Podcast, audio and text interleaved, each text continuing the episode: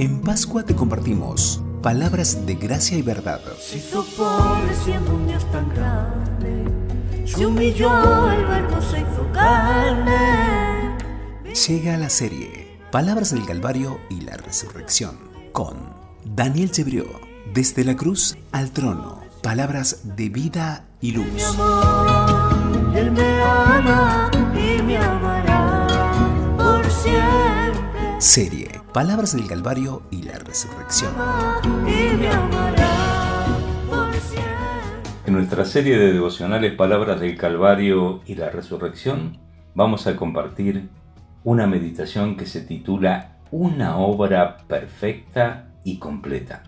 En Juan capítulo 19 versículo 28 leemos, Después de esto, sabiendo Jesús que ya todo estaba consumado, dijo para que la escritura se cumpliese, Tengo sed.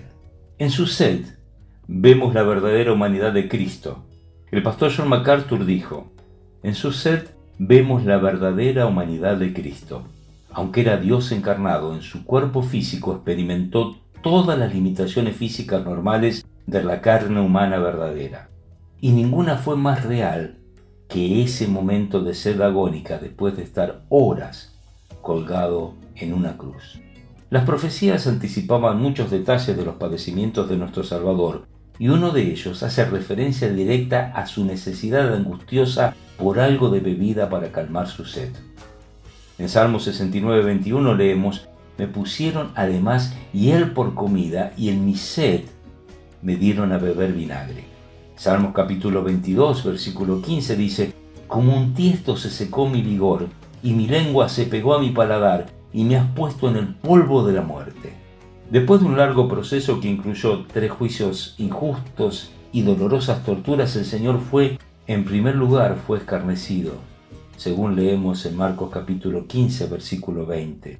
O sea, a él lo afrentaron, lo humillaron, lo ultrajaron, lo agraviaron y le hicieron toda forma de tortura física y moral que se le ocurrió para mostrar sobre él su crueldad. También, en segundo lugar, él fue escupido, según Marcos capítulo 15, versículo 19. En cumplimiento de la profecía de Isaías capítulo 50, versículo 6, di mi cuerpo a los heridores y mis mejillas a los que me mesaban la barba, no escondí mi rostro de injurias y de escupidas. En tercer lugar, él fue empujado, como leemos en Marcos capítulo 15, versículo 16 y versículo 22, donde dice que a él le llevaron literalmente, lo cual implica que le empujaron y le arrastraron hacia la sala de torturas y posteriormente al Calvario. Cuando llegaron a ese lugar donde le debían crucificar, dice la escritura en Marcos capítulo 15, versículo 23, que le dieron a beber vino mezclado con mirra, mas él no lo tomó. Antiguamente existía la costumbre de dar de beber a los condenados a muerte un sorbo de vino mezclado con especies aromáticas para anestesiarlos y disminuir en parte los terribles sufrimientos que les esperaban. Era una muestra de compasión, pero Jesucristo declinó ese calmante para beber la amarga copa por nosotros. Era tan terrible e indecible el sufrimiento de la cruz que Marco Tulio Cicerón decía lo siguiente, aún la mera palabra cruz debe quedar lejos no tan solamente de los labios de los ciudadanos de Roma, sino también de sus pensamientos, de sus ojos, de sus oídos. A pesar de no querer beber el calmante previo a la crucifixión, el Señor no pudo dejar de expresar su extrema necesidad. Como dice John McDowell citando a John Mattingly, la posición incómoda haría que todo movimiento resultara doloroso. Las venas laceradas y los tendones aplastados palpitaban con angustia incesante.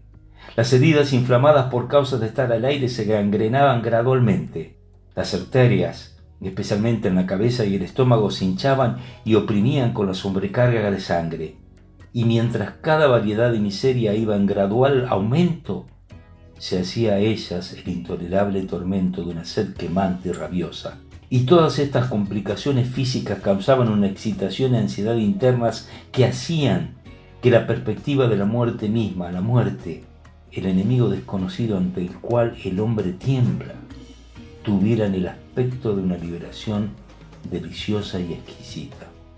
Los soldados, burlándose de él, ofrecieron una esponja empapada en vinagre que era el vino vinagrado que ellos solían beber. Obviamente, esta bebida no era la que se le había ofrecido anteriormente, que tenía la capacidad de mitigar el dolor. Nuestro Señor, para consumar su obra redentora, padeció los horrores de la muerte de manera completa y perfecta, ya que sólo así compraría nuestra redención. Recordemos, Arcis Sproul dijo, las únicas obras de justicia que sirven para justificar un pecador son las obras de Cristo.